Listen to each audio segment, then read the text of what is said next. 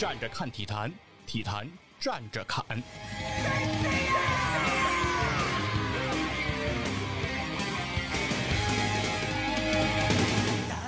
大家好，这里是透过体育陪你看世界的体坛站着侃，我是光说不练的细菌佛。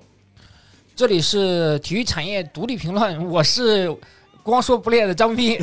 呃，今天又是和张斌老师啊一起体坛站着侃和体育产业独立评论来联机呃并播的一档节目。我们今天一起要聊聊一个什么话题呢？一块儿请来的这个嘉宾息息相关。那现在请我们的嘉宾介绍一下自己。大家好，大家好，我是北京伙伴俱乐部的算组织者陈志夫。我们是主要做这种新兴运动，那么现在呢也是飞盘算是比较热门的运动嘛，也是我们俱乐部一直在做的一项活动，也做制准飞盘、飞盘高尔夫等等这些周边的这些飞盘的活动。啊，其实要听过体坛战士侃的听众应该知道，在去年的时候，体坛战士侃是做过三期关于飞盘的节目。哇，可以啊，这么走在时代的潮流前沿。对，当时我们是请来了坤哥啊，给大家讲了讲飞盘的前身今世，包括坤哥自己参与飞盘比赛的相关的一些经历。然后很多听众也是说，从来之前没有关注过飞盘，觉得飞盘不太像是体育项目。听完一说，哎，才没想到飞盘这么专业。今天呢，我们为什么又把知夫给请来了呢？是因为飞盘啊摊上事儿了。最近啊，比较火的一个事儿是飞盘和足球产生了一些冲突也好，哎，产生了一些局域也好，哎，发生了一些事情，以至于呢，有人说中国足球为什么这么多年搞不上去？原因找到了，对，都怪飞盘。都在制服你们那儿呢。现在你们是中国足球的罪人。这也是因为这个飞盘现在因为用到的场地嘛，其实这种场景啊跟足球啊，然后这种室外运动还是比较相似，大家都是会用到足球场地嘛，嗯，大家都在同场上抬头不见低头见了，开始。对，所以说我就呢先给大家说说啊，最近这飞盘和足球这个故事。我知道的比较早的开始这个事儿的源头是从今年的五月份，我是听说这个事儿。张明老师知道更早还有什么故事，还可以一会儿补充啊。五月份的时候，我是在网上看到一什么消息呢？是在我国南方的某个城市，他在举行青少年的八人制的足球比赛。那组织比赛呢，他必然要租用场地，他租用了一个相当于是足球场大场，但是呢，他是把大场切成了三块，三块球场，左中右踢这个八人制比赛。足球比赛呢，他们租用了的是两头的场地，左和右他们都租下来了，但中间他们没租，哎，他们空下来了。这个时候呢，人家场地方呢肯定是有生意就要做嘛。那这个时候有这个飞盘俱乐部的人支付他们 过来说想要来玩这个飞盘，租用这个场地，那场地方也就把场地租给了玩飞盘的这个团队，那人家就在这个场地上玩飞盘。等于就是这边是两头在踢青少年的足球比赛，中间呢是呃一些人来玩飞盘。在这个过程中呢，发生了一个什么事儿呢？在准备后场的小朋友们，后场的时候呢，说想热热身，是吧？就是马上要该我踢了，那我们得来传传球啊，怎么着？我们得先热热身。这个时候呢，因为中间那个场地大家在玩飞盘嘛，但是玩飞盘呢，其实人数没有那么多，所以它其实铺不满整个场，所以就有一些空余。那他们在空余的这个角落呢，其实他们就开始传传球，哎，踢一踢。这个时候呢，其中一个飞盘俱乐部的这个人看见了小朋友们在自己的这个场地上踢球，哎，他就非常的不高兴，过去就跟小朋友说：“不能在这儿踢，你们得离开，这是我们的场地，对吧？我们租的。那你们教练是谁？过来给个说法，告诉你们的球员不要在这儿踢。”教练也来了，飞盘俱乐部的这个人也来了啊，两方呢在交流过程当中，语言就不断的升级啊，以至于也发生了一些冲突啊。我是尽量啊客观的在描述这个事情，然后后来呢，很多人就把这个事件搬到了网络上，比如把一些照片也好呀，把一些当时的视频的情况也好啊，发到了网上，让大家来说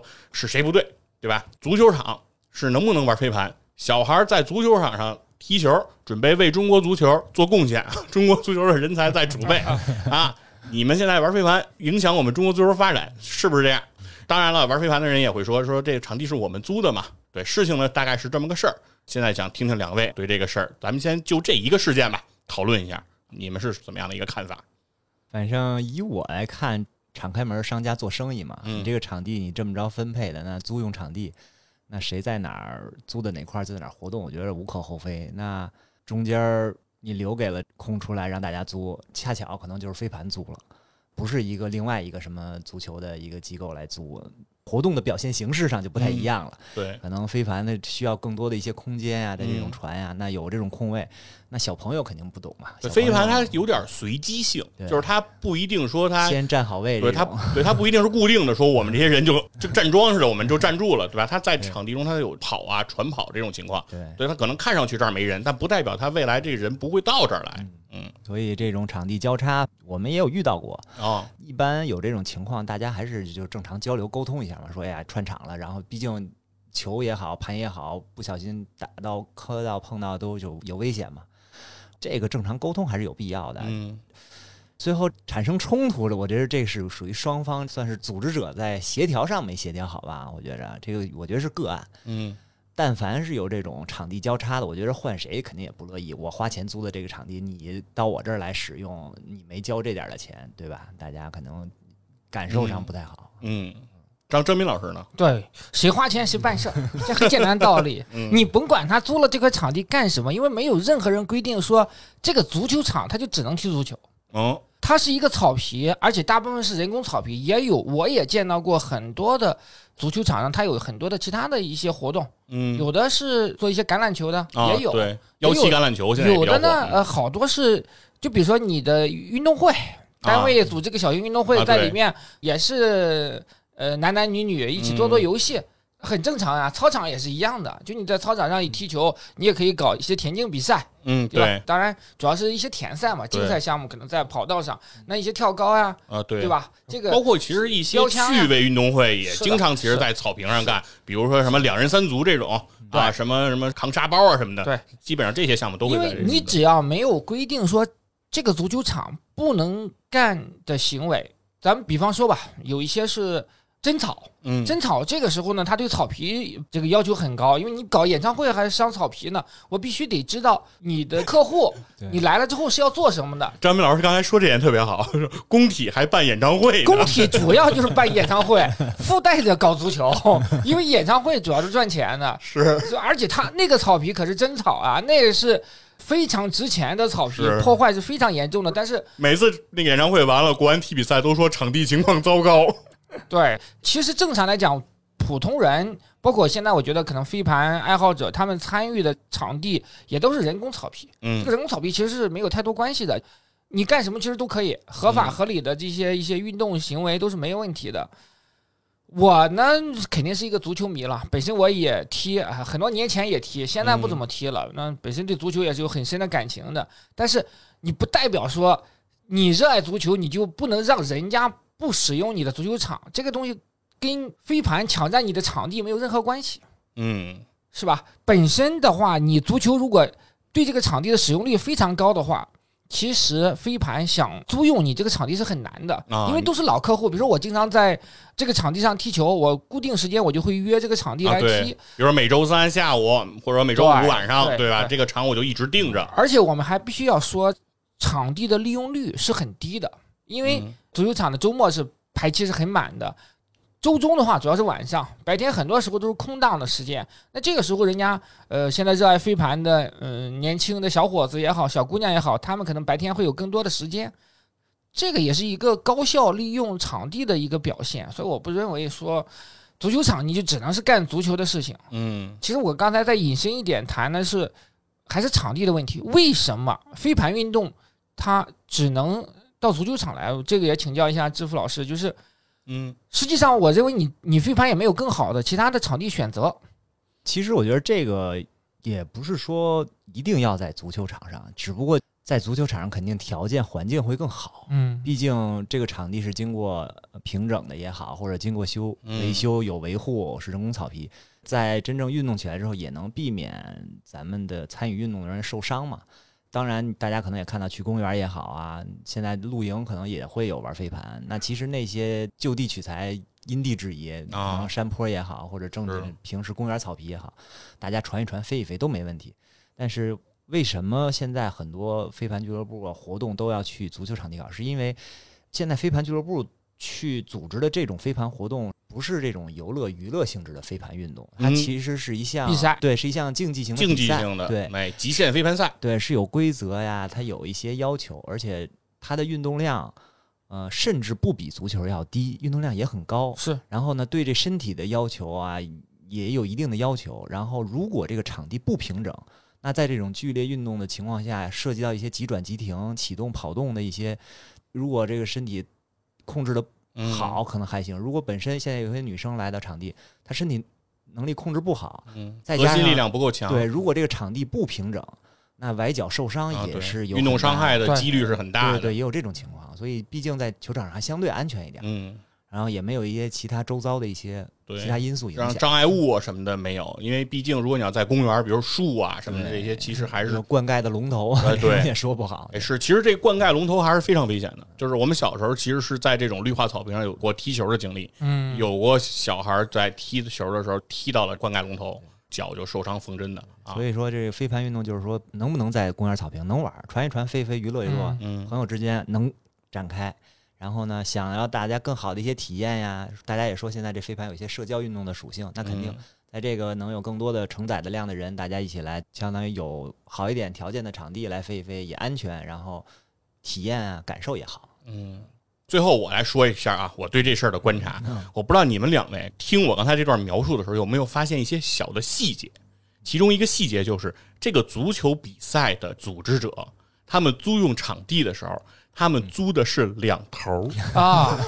这个实际上就是一个投机取巧嘛。嗯，当你租了两头之后，中间这个场地实际上是哎别人很难用的。他们在之后不停的网上的这个评论也好，包括他们组织者可能出来发声，也谈到说，他们啊惯常都这么干，一直来讲租这不是三块场地吗？他们都是租用这两头儿，中间这块场地他们干嘛呢？就是说，因为两头我租了，一般来讲中间就没有人再租了。比如说，如果有别的人来踢球，可能听说两边要小孩踢比赛，那可能有成年人要过来要踢，他们就说不方便了，对吧？我要是比如一脚球踢得远了，捡球啊什么之类的都比较麻烦不会。很麻烦，两边都有人了，那我就不来踢了。所以他们就是说，中间这个场地，他们本身惯常让后场的球员、小球员进行训练呀，进行这种活动的。其实他们一直以来都是这么用的，就是说什么意思呢？他们只交两块场地的钱，用三块场地哎，但实际上这第三块场地中间这块，他们也就这么用上了。比较鸡贼的一面。但是我觉得这个也是算是，比如说经营足球也好的这种嗯组织者，他其实是了解这个行规，或者说比较了解这场地的情况。可能我租这种情况之后，那同样可能其他租用足球场地的人可能知道，哦，那场地可能不太好用，我没必要去挤去，可能就不租了。但是我在想，有可能现在。呃，飞盘为什么他会租？嗯他的点可能是因为运营飞盘社群的这帮人可能不太去了解啊，我足球场租成那两中间的情况会是什么样，可能他也没有一些这我觉得种经验。情况是这样，嗯飞盘这个运动呢，我不是特别了解，但我感觉它不太会像足球一样会出现很多的球或者飞盘出界这种情况，因为咱们踢球都知道，如果你在中间这块场地踢呢，它三块场地它不会有什么挡板呀、围栏呀之类的。嗯对对对你这球呢，经常是这边去这边去，嗯但飞盘呢，它就在这个相对一个固定的情况，扔出界外的概率还是比较低的。呃其实一样，也啊飞，也会也飞也会有飞出去接不到的这个情况。但是啊更多的是不是在场地内这个落下来，而不是说飞到别的场地上去？呃确实会有。会出去，但是我认为比足球那个概率可能会低一点。为什么呢？因为飞盘毕竟是在用手，就是如果用手飞呢，精确度比用脚还是要好一点儿。嗯，因为我们也看我们中国国家队这个停球三十米的这个，呃 以我们这个国足的水平来推断，我们的业余球员呢，停球七十米也是有可能的。所以说他们可能是每一脚球可能都得出界，那他们可能更知道飞这。盘也会，确实也会出界，就是因为大家水平啊，可能现在也是新玩家比较多嘛，所以手上的准度其实也没有很啊很准确，所以也会有很多出界的情况。借着刚才说，其实都是会有这种出界情况嘛，但是另外一个原因就可能说，就是现在确实场地。太不好定了，紧张是不是就那个中间有缝儿，我也就能啊租，我也就租，总比能将就没缝儿强见缝儿得插针了！能将就就将就一下。到这个份儿上也有。但是我是从场地经营者的角度啊，嗯我觉得这有点像什么，就有点像那个电影院。我不知道你们在电影院买那个电影票啊，在网上选座啊，啊比如说。我就有过这种耍鸡贼的想法，当时我说我跟我媳妇儿说呀，咱俩中间隔一个空一个，对嗯你坐，比如说最靠这边，然后咱俩把第二个座空了，我买第三个座，嗯然后这样呢，中间那个咱俩放东西放东西、放吃的，对吧？比较方便。但是呢，后来一操作发现系统不允许，啊 就是说你买两张票，你必须挨着，你买了一个地儿，你只能买它的旁边，你不能隔空买，这是人家不允许的。但是呢，我就说这个在场地经营者这块儿，其实我觉得他没有考虑这这块儿的内容。一方他这样隔着一个场地这么去租用，必然其实会造成这样一个结果。如果中间这个场地有人用，那他很容易出现这种纠纷，因为他那个足球场切割完了以后啊，其实他那个场地是很挤的，就是它不像咱们想象说是，比如说足球场这个边界之外还有比较大的这个啊空余的地方，它其实很多是是那个龙龙网啊，直接就围着这个边线围那么一圈儿，那基本上边上的地儿都很小。那其实说白了，如果你组织比赛，那必然比如说你有观众，尤其是孩子的比赛有家长，嗯，这些人其实都得有个地方待，这些个地方很有可能就得侵占中间这个场地，对。这是一种必然。现在反正我们因为去到的场地比较多嘛，就能看出有些场地可能环境好一点，边上给你有点说观众啊或者休息的人能有空间。那很多场地就是寸土寸金，我能卡出一点儿 能运动的空间就卡出一点儿来，能休息啊，能作为观众的地方，那确实几乎没有啊，这是也是很常见的情况。归根结底啊，我觉得其实这不是飞盘和足球的矛盾，我觉得这个就是场地矛盾，场地使用者之间的矛盾，不光是足球。那之前我跟一个哥们儿聊起这个事儿，他就说，不光足球场有这事儿，他说他们打羽毛球，他说也有这个情况。他说去打羽毛球，经常就有说叫捡场子的人。什么叫捡场子呢？就是别人都是花钱租那个羽毛球场嗯来这儿打这羽毛球，但是有的人他就不租。为什么？就是说这羽毛球场啊，它其实不可能排那么满，对，一定场里是有空场的。那他就进来之后，他就找这个空场，就在那儿打。那一般场地方呢也不好去轰他，顶多就是说场地方唯一的做法就是不开放的那个场子，没租出去的场子不给开灯，对，哎嗯，顶多就到这儿。你说是这样。对，但你不能说人家在那儿打着吧，你说你过来轰也不合适，因为你也不知道说他没准可能就是旁边这个场子的人在这儿热身呢，那你说你给他轰了也不合适。还有的人是怎么着？他说他有一次到他打羽毛球这个时间，他们几个人都到了这个场地了，前一波人没走，跟他们说什么呢？说你们能不能等等，我们这儿打比赛呢，这局没完，没法算积分，你们能得让我把这比赛打完。然后他就他说你们可真有体育精神。说平时没见着这你没有体育精神，这时候你可真有体育精神，不比完不走。哎，这就看有时候赶上这波人好不好说话。你说人家也租了，你占人家时间了，这就不合适。你要不好说话，那就到我时间，那你该换就得换，对吧？这其实是场地方你得出面去协调沟通这个事儿。你一场结束你就该停停，下一场你不能影响 后边的人，那后边人那时间怎么算 也不好办。其实关于场地最尖锐的矛盾是篮球场和广场舞大妈的哎冲突，是类似的问题比足球和飞盘这个冲突严重多了。是。那关于足球和飞盘这个事儿啊，其实没完，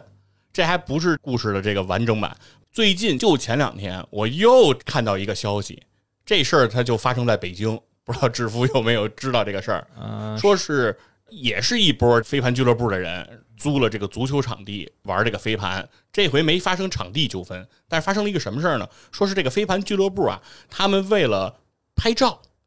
为了留下一些比如说纪念，留下一些比较好的这种录影的效果，然后他们在飞盘这个场地里，他们放了这个烟火，弄出了很多烟，听说了，然后旁边呢有人呢正在踢球，人家就不干了。你能不能把东西灭了？你玩你的飞盘就玩，你别那个弄着烟吹到我们这儿来，给我们呛得够呛。对我哎觉得这个没问题。弄烟这个事儿确实，你不光哪怕边上这回是踢足球的看见，嗯，那晚上边上别的玩飞盘的或者朋友或者其他用场地发现这事儿，我觉得都不好。这个确实不是你在这个场地上该做的事儿，而且就是哪怕你要做这种类似于你可能是类似活动啊，嗯，这些环节也好，我觉得做之前还是要跟场地方去报备也好，或者去沟通了解也好，因为毕竟像我们俱乐部，比如做活动也好，如果这场就是我们正常的活动，嗯，那要跟人说，如果这场我们接的是，比如商业类型的活动，嗯可能有一些环节，有一些搭建啊，或者说哪怕就是说真的未来有可能像这种举的这种采烟呀、或者需要的嗯话，那提前还是要打招呼商量的，这个还是得经过同意的，我觉得才是一个适当的做法。是黑不提白不提就做这种事儿，我觉得确实不太提倡。就是我有点不太理解，不知道张明老师有没有看过这个视频和图片啊？还真没有。他那个烟的浓度特别大，就是属于那种看不见人的那种烟。它是一种就是营造一种情节吗？就是我我我不太理解，就是场景为什么玩飞盘需要放这个烟呢？没有，我们也很不理解这个啊，以前没也没遇到过，这也是第一次遇到。就是是不是一种战术？不知道啊，就是说，就是说这个我也很奇怪，就是我觉得玩飞盘也是需要视觉的吧，就是也得用眼睛看，是吧？这个完全影响它这观察就是观察啊。after party 之类的东西了啊就是结束以后对，然啊后又可能弄个什么环节，具体就不了解了，说白了就是也是和飞盘其实无关的。没关系的啊。这应该我觉得是属于个人行为，可能都谈不上说这个俱乐部想怎么怎么样。我觉得俱乐部都不太会能 理解说做这个事情。这个完全和飞盘无关。对，我觉得有可能可能参与的人吧，呃但是我因为没有确实去经历，也是猜测。但是应该俱乐部不会说我设置一个活动的环节，最后要放 彩烟，这个 我觉得不太不太夺冠了庆祝，类 似对对对，我觉得您这说，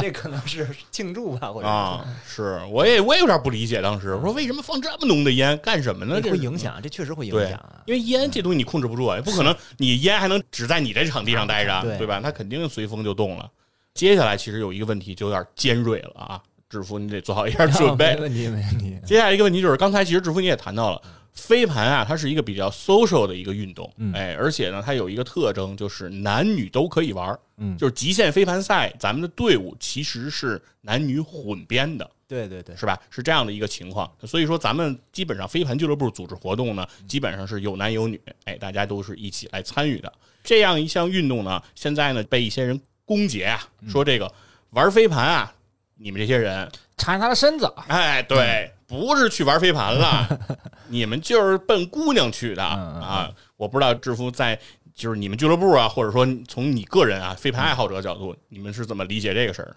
我觉得这话两说都可以。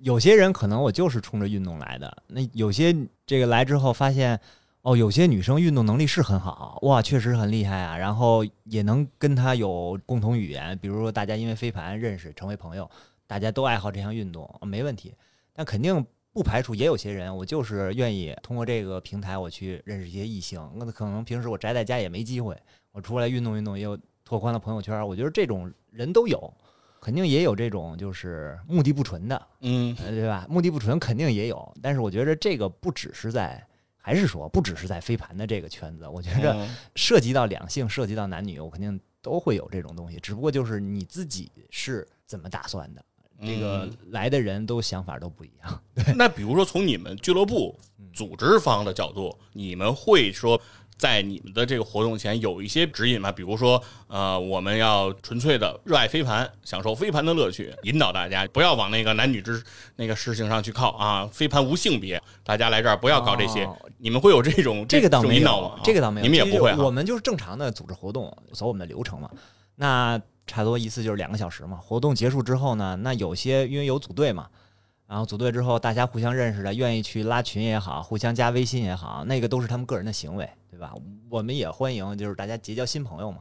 这个拦也拦不住。嗯其实还因为怎么说这种话题啊、嗯社交这种属性，反而现在有一些相亲的组织啊、啊或者什么去来跟我们去相亲的这种平台，对啊，因为他们也说，哎呀，我们现在这种相亲的活动，其实活动方式也比较有限，觉着飞盘的这项运动也是挺好的一种活动的方式吧。然后能不能说组一个飞盘相亲局？我觉着也是开拓了我们的一些思路。哦，原来这个确实是能拉近这个男女之间关系，有这种纽带的作用。所以我们也会有，我就明着就是飞盘相亲局，就跟这种相亲的机构啊或者社群有合作。也会有，就是大家那男女就是来相亲的，也没有什么不好意思，然后又运动了，我觉得这个也挺好。嗯嗯，张明老师呢？你也知道咱这个由头啊，我觉得就是嗯因为中年男人的油腻的一面所呈现出来的人性。你作为一个青年小伙子，男性也好，嗯你渴望美好的女性，这个是很正常的人性的一面。而且任何一个运动，你不能把它贴上类似这样的一个标签，对吧？它是一个合法、很正常、很阳光、积极的社交的活动，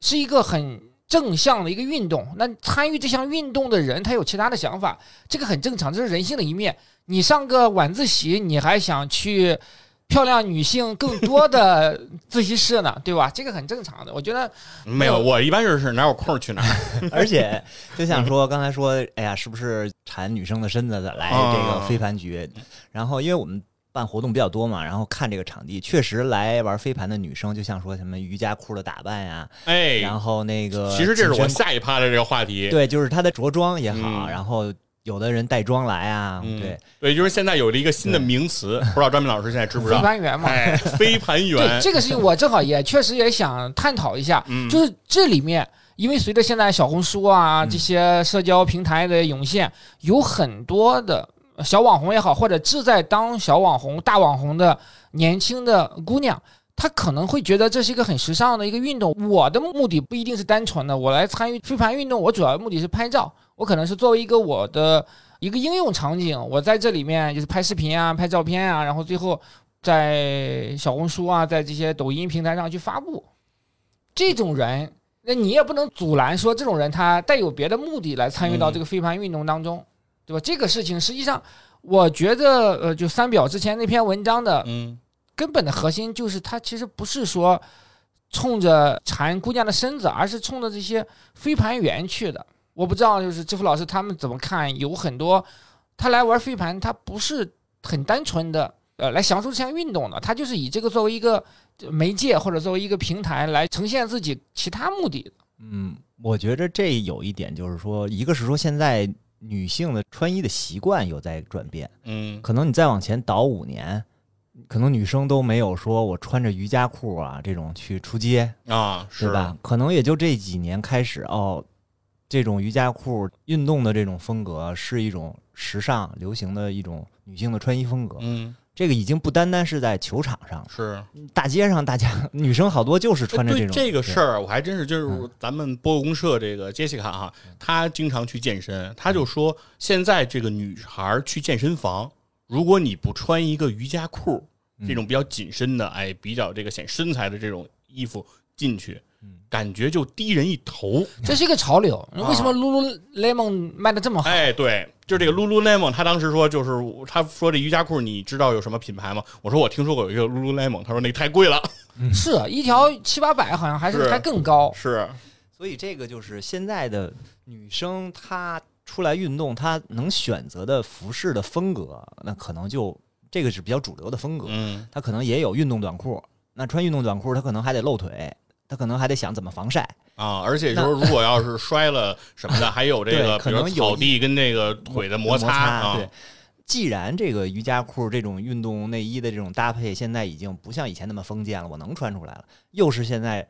正流行，又能显身材，那我无非就是穿着这个现在来玩飞盘了。那嗯，人家玩别的什么运动，瑜伽人该穿这衣服也穿这衣服，只不过是不是在别的那个场景不是男女混合的主要是那个场景球迷没看着，啊？这这个可能就近距离可能看、看因为听有的球迷说这个，说我就这个讨厌这个玩飞盘的，说每回那些姑娘来了以后，我整场都扒着网子看他们，一 一脚球都没碰着。就是我我还是要陈述一下我的观点。这个姑娘她来玩飞盘也好，玩其他运动也好，嗯她穿瑜伽服也好，她穿比基尼也好，她只要是合理合法的，啊这个其实还不重要，对吧？嗯这个东西您刚才其实关注点是在那个目的上，这个问题是非常直接的问志夫，就是你组织这些活动里有没有我们认为的那种飞盘员有确实有啊、但是这个比例绝对是小比例的。啊？就是不像被这种媒体渲染之后有点以点概全，就觉着女生一来穿成这样来就都是来拍照不运动的。啊。但其实这里边可能还是那个二八法则，我觉得可能嗯就里边就百分之二十是过来拍拍照的，那百分之八十里边这个女生都是来运动的，就是大部分其实还是奔着玩飞盘这项运动的乐趣来，参与活动的，或者是奔着我想了解新的新兴事物啊，嗯。或者新的运动形式，呃，哪怕我就玩一次，那或者说我因为爱上它，我一直来玩，但更多的还是来运动的，嗯，这个确实是。你也说有一些，咱们就打个引号啊，这个飞盘员、嗯这类型的，比如说人家来这儿，可能就是想拍拍这个社交媒体，嗯想拍拍这个小红书，然后想给自己吸吸粉儿，哎，这样性质的这些人来到你们的这个活动当中，你们会去引导他们，就是说，就说你来了得动啊，你不能那个光拍照，你也得跑跑啊，你也得接一接，你得传一传，你们会有针对他们这种引导吗？呃，我们不太会区别对待，哦，就是哪怕你是这样的一个带引号的飞盘员，我们嗯也不会区别对待他。该什么样的流程，每个人一视同仁，该照顾到都说到，都交流到，然后每个环节该招呼大家都正常来参加。但是有些人，那可能我就想拍照；那有些人因为体力不行，那我只剩下能拍照的力量了，劲儿了，嗯那他参加不了，也就参加不了，也没有办法，因为你也不能强拉人上，万一受伤了也不行，因为这个东西它还是说每个人体能不一样嘛，那可能就会拍照那种，他就是运动能力不行，前面的这个静态的飞一飞呀、或者稍微带一点点跑动还行，到后头比赛强度上来了，他体力不行了，那就嗯歇着，歇着干嘛？拍拍照呗。但是我觉着这也是好在好，起码他走出来了，来到球场 那如果没有这项运动，嗯他可能连前面运动运动扔扔盘的这种机会他都不会想到。嗯，起码是占用了他逛商场的时间。对，挺好。运动这个东西，它其实没有高低贵贱之分嘛，嗯大家都动起来，对身体肯定还是会有一些积极的、嗯好的一面嘛。嗯，那个，那我现在想问问啊，志夫，你对刚才因为咱们的话题是从飞盘和足球的故事开始啊，嗯你本身看球吗？你是算是球迷吗？我顶多算个伪球迷吧，伪球迷啊对，就是真正什么世界杯呀、欧洲杯呀，朋友在一块儿，可能其他有一些朋友都在看球，我就跟着一块儿看一看，但是不是那种时刻都在关注啊，可能不算这种球迷。哎，那下面我其实我想给两位抛一个议题啊，就是说咱现在这个足球运动的发展显然是水平有点落后，远不如现在飞盘的火热。不知道志福和张明老师觉得，比如说足球这个运动，我们怎么能吸引更多的人像飞盘这样？比如说，我们也把女生拉到足球场上来，有没有什么能借鉴的地儿呢？我相信啊，如果足球场上有了足够多的女生，足球和飞盘之间的争端可能不会这么剧烈了。还不完全一样嘛。其实女生踢足球也挺多，哦，包括我们以前的球局里面也有女生，但是女生相对来说比较少嘛。中国足球的问题啊，这个是个太大的问题，它是一个系统的问题，是因为你实在是太差了，你找不到理由，你来越南都输了，这个事情就是让整个中国的男性颜面无光。但凡是个球迷，你会觉得怎么我们连越南都输了？什么原因呢？都怪飞盘，这就是典型的男人的呃我们之我们之前怪海参来着，对劣根性的一面，你反正你不行，都怪女人，是吧？对对对对你这个历朝历代灭亡了，水，对，嗯全是全是因为妲己什么杨贵妃，跟我们没有关系，这不是我们的原因，这是一个劣根性的东西啊。这个当然这个事情话题扯得远了一点，那就从这个足球本身来讲，我觉得这期节目我一我要想表达的一点还是场地的问题。嗯就是说，我们这个国家现在体育场地是极其稀缺的资源，僧多粥少，是你在北京踢一场球，场地费用、饮料费用、往返打车什么的，一百块钱打底儿。因为我之前去国外很多国家采访过嘛，也去当地去踢球。之前我们在类似节目也聊到过，就在英国，它整个的公园里面的草皮，它就是一个足球场的这样一个标准。像我们会讲到了，就是刚才支付老师讲到，就是你在公园里玩飞盘、玩运动的受伤的几率，可是，在国外的很多地方，它是不存在这个情况的。它只不过是没有足球的围栏，没有那个嗯球门，没有相应的这样的一个呃硬件的东西。它其实整个草皮，它是一个跟足球场的标准是就是公。园球场本身在英国是一个很普遍的现状，对，包括英超的球场，詹姆斯公园球场，那其实也就是从公园球场这样演变过来的嘛。所以说这个东西包括呃，你像高尔夫球场，嗯就是英国也好，美国也好，它都有很多公共的这种球场，就老百姓你就可以去玩的。在我们现在这个情况，就是稍微有点地方都是建成高楼大厦，卖房子嗯值钱。对，其实如果场地根本就不稀缺，现在我觉得好一点是什么呢？篮球场不稀缺，嗯，好多地方因为你篮球场就是不用我们我们早年间是乒乓球案子不稀缺，对，现在所以我们乒乓球水然后平高，嗯篮球场现在真的是不稀缺，我们小区就有。啊但足球场确实就是非常稀缺。如果类似的这种体育设施是非常，现在羽羽毛球会好一些啊，就是非常普及的话，那我认为对于飞盘运动也好，足球也好，篮球也好，它都是有很大的一个促进作用的。现在为什么或者说足球和飞盘会产生这个矛盾呢？还是因为你场地的情况，场地的稀缺，因为大家的休闲时间是相对来说固定的，大家的时间都是集中在周末还有上班日的晚间，可能七点到九点这样一个黄金时段，那这样一个时段肯定会产生冲突。其实你不仅仅说飞盘和足球的冲突，你足球和足球之间也有很大的这样一个冲突。所以中国足球根本的问题是，你先把场地都解决了，你能让这些开发商建小区的时候，你都配套一个足球场，哪怕一个笼式的足球场。你配套篮球场，你配套一个就是社交的场地，那大家可以玩飞盘呀，还有现在什么腰呃腰旗橄榄球啊、腰鼓橄榄球等等等，反正就是类似的这种动起来都玩起来。那你普及率高了，你每个项目的水平才会更加的前进，达到一个很很好这样一个高度。那飞盘，我觉得未来你走职业化的话，你也是需要同样这样一个情况。但我不太清楚飞盘未来职业化会怎么样啊？那我感觉。不是特别了解，但我感觉好像跟橄榄球其实有有一些相类似、相接近的地方吧。嗯，我觉得主持人也说这个怎么着能让足球也能像飞盘现在这种火起来。回到说基数上，其实玩飞盘的人跟踢足球的人一比，那肯定还是太少了啊。只不过就是近期这一两年可能。因为互联网也好啊，或者是因为这什么呀？这就是说，互联网上的生活和我们的现实生活其实可能是不一样。它就是这个增量上一下起来了，就一下火起来了，势头很猛。可能它的这种增量可能确实比足球这种增量快，但是整体基数上玩的人，它还是一个小众的运动。但是因为它现在是一个新兴事物，那现在我们是有这种叫飞盘俱乐部来运营这个事儿。然后它的曝光也好，活动的组织也好，可能是年轻人啊能愿意来，可能有这种包装的因素在。那怎么把这个说，比如说我真是套用到足球上，是不是能让足球也能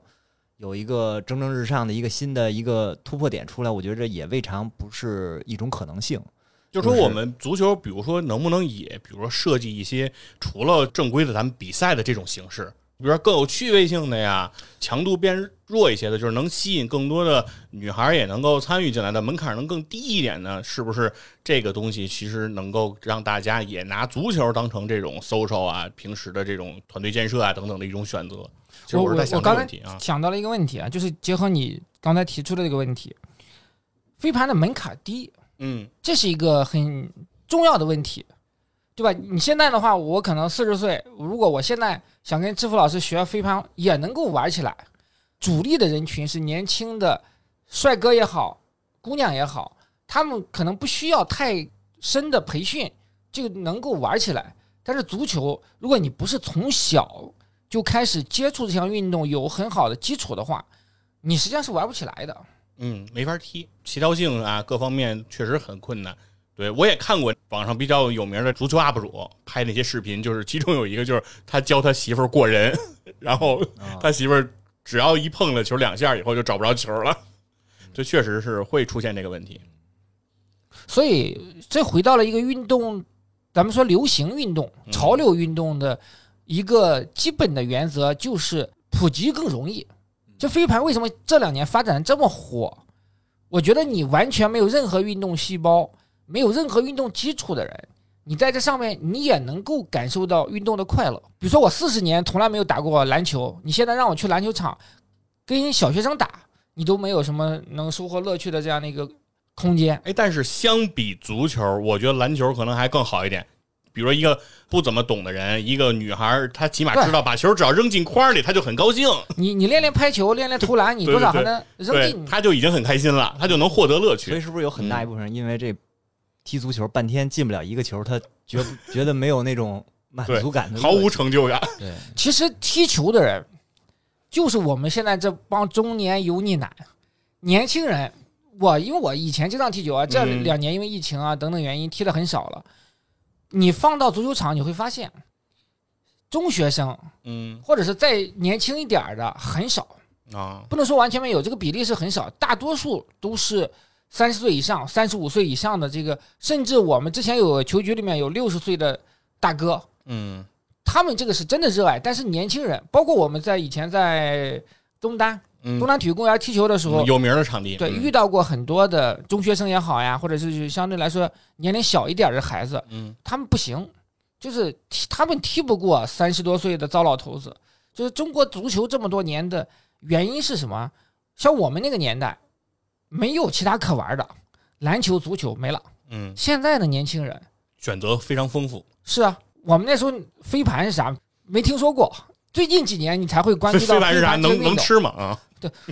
飞碟反而 反而知道的更多一些。嗯，就说现在年轻人他选择的更多了，那更多元了，就所以足球玩的人越来越少，中国足球水平越来越差，多少还是有这方面的原因的。反正感觉上足球，感觉现在离时尚也有一点渐行渐远。在我小的时候，上中学的时候，就是穿球衣啊，还是一种风尚。穿个球队的球衣，不管你是穿个国外五大联赛的，什么国米的、AC 米兰的、阿森纳的这样球衣，还是还是一种风尚。现在我感觉，如果你在街上看到有人穿这种球衣出街，有点土。是嗯，另外就是我想补充一点，就是社交媒体现在的发达，对于一项潮流运动的推广是有极大的促进作用的。很多的时候，像社交媒体啊、抖音啊、小红书，你在这上面会看到很多哎跟飞盘相关的东西，就会激发着你的欲望去去玩一玩。但你你很难说，你看看足球的视频，你会激发的。反正我觉得，对于传统的这种体育项目，现在社交媒体也有带动啊，不能说完全没有，但可能对于潮流运动，它有更大的促进作用。就包括在小红书上，飞盘就是一个很热门的一个关键词。新的媒体其实给飞盘更容易赋能，像足球其实可能借助这个的力量的机会现在就变少了。但我觉得可以尝试，就是大家已经想到这一点，或者现在发现这个社交媒体的力量，我觉得未尝不能用在足球上。而且反正让我印象特别深刻，因为我们现在弄飞盘活动老去球场嘛，嗯，然后确实能看到其他足球的在玩儿，然后让我印象特深刻，就是真的有女子足球的俱乐部，有可能是或者是社团也好，他们有嗯定期的活动，就是我们一转场，下面那场上来都是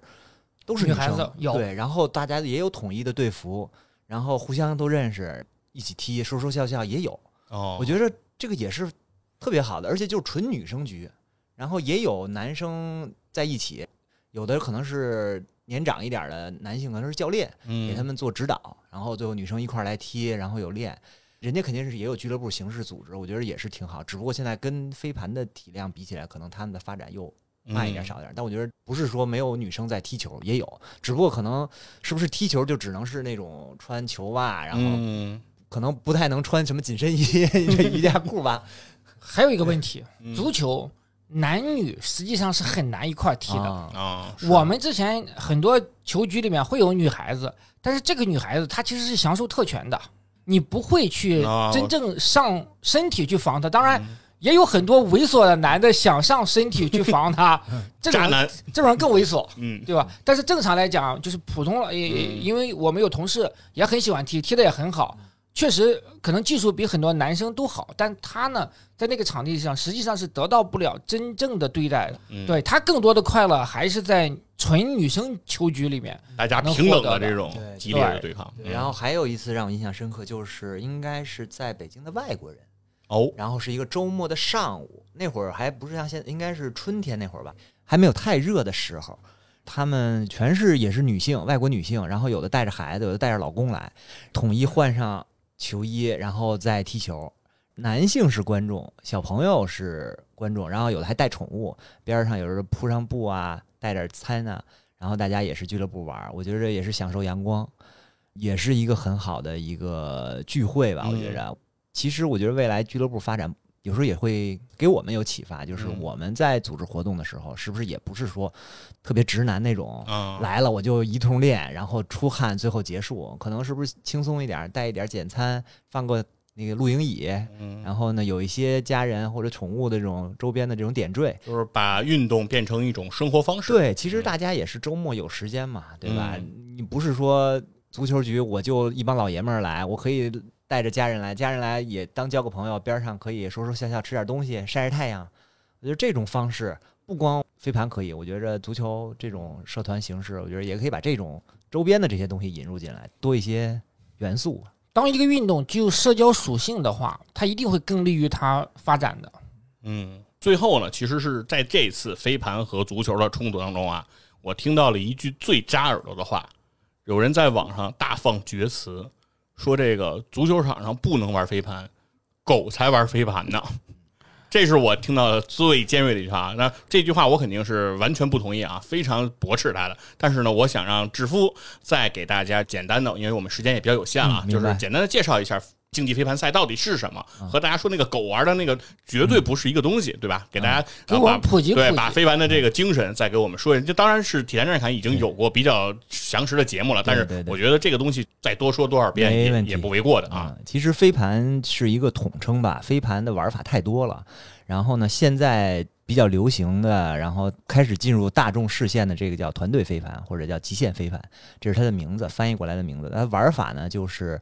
呃，两拨人。那通常是男女混合制的嘛，就是两拨人呢，然后通过这种队友之间的传导盘、传接盘，不断的去推进，在得分区接到盘算得分，这种相互的一个进攻的就是说我把盘传过去，然后你在得分区里站着接到盘了，对这样的话就算得分。对自己队友之间的这种不失误的这种传导，有传盘有接盘，所以是不是类似达阵这种概念？对，它有点结合了足球、篮球和橄榄球，都结合了一些这种运动的一些元素，有跑动啊，有弹，嗯有有跑跳，有有接呀、然后有达阵，嗯然后呢也有需要有配合，嗯所以是这种一个团队的飞盘运动。那像刚才说狗玩也是飞盘运动中其中的一种玩法，叫狗飞盘。相当于人跟狗之间的一个嗯配合，通过一些呃花式的传接呀，然后小狗精彩的一些呃去捕捉这个飞盘呀，然后完成一些高难度的技术动作呀，也是一项比赛。嗯这个就是不同的玩法，但是可能狗飞盘是更早被嗯。国人所根，深蒂固的一个印象。是咱们飞盘刚进到咱们国内，和包括一些影视作品对，影像啊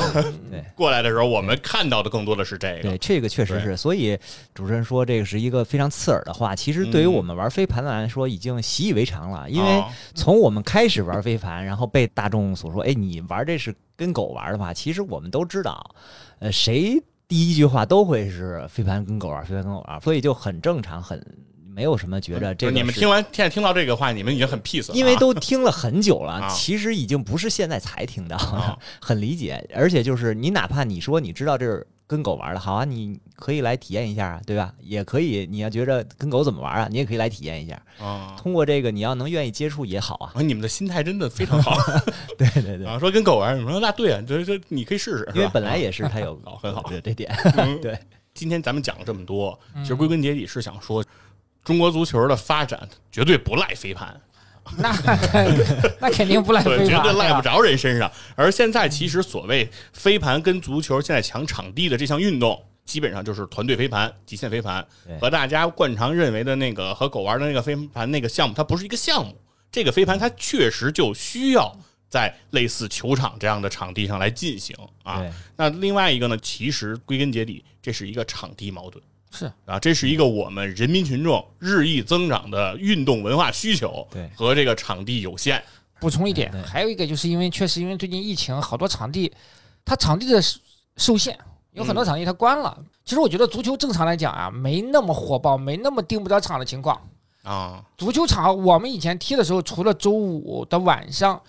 是比较难订场之外，大量的时间控场率其实还是挺高的。嗯，对，就上班的时候，其实肯定都是对所以空的，嗯，很大的一个原因是，确实因为疫情的很突发，把很多矛盾变得更加尖锐了。啊，对，突发的就把这个东西给顶上来了。对，志福老师在咱们节目开始之前也聊到过，嗯就现在因为有很多场地，它确实可能这个区的场地因为疫情关闭了，啊那另外的能够举行比赛、能够进行正常活动的场地就变得稀缺和变得火爆了。